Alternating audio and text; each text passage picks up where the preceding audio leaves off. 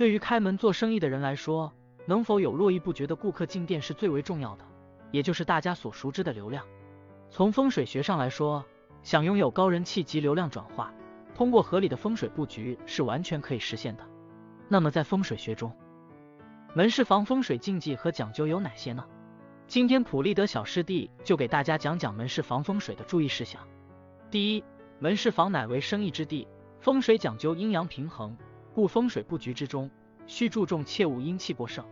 人流穿网密集的地方就是繁华的地段，有人的地方就有生气，为阳气，人愈多，生气就愈旺，就能带来生意的兴隆，财源广进。另外，门市房的明堂要开阔，使处在较远的顾客和行人都可以看到铺面。这样利于将店铺经营的商品信息传播四方，传给顾客，传给过往行人。风水把这种信息的传递叫做气的流动，有了气的流动，就会生机勃勃。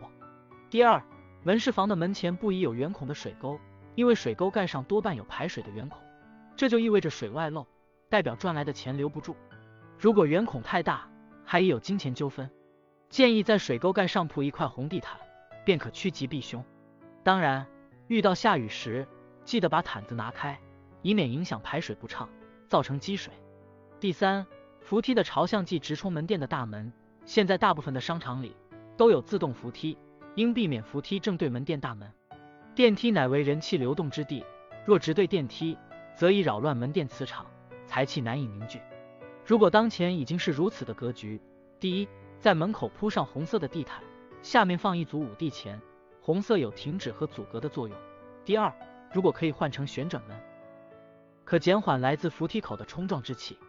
第三，用大叶绿植，比如发财树、黑金刚等，放于门口两侧，平衡来自扶梯的不稳定气流。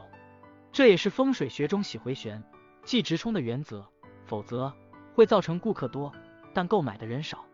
第四，慎租过堂店。所谓过堂店，是指店面门口部分直达门尾。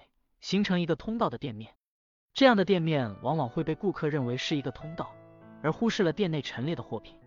另外，过往的行人太多，不仅影响了正常顾客的选购，还给营业员介绍货品带来比较大的干扰，影响营业业绩。过堂店直来直去，违反了风水学中藏风聚气的基本原理，所以遇到这种店面，就算租金便宜，也要非常慎重。第五，店面的颜色既随意。店面装修的颜色选择也是有很大的讲究的。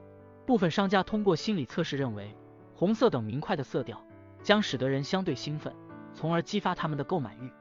那么，我们从风水的角度来说，店面颜色要和店主的生辰、店面的朝向以及所卖物品的五行属性相结合，把物品的属性归为金木水火土五大类，再依据店主的命卦和店铺的宅卦，具体确定店铺内部色调。方法有点复杂。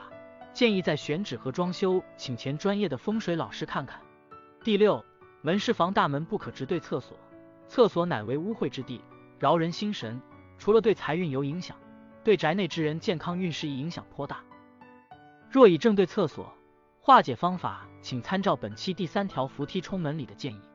好了，小师弟先为大家分享这么多，感谢您的收听。更多解决方案可以互动区留言，每天五分钟。风水不求人，咱们明天接着聊。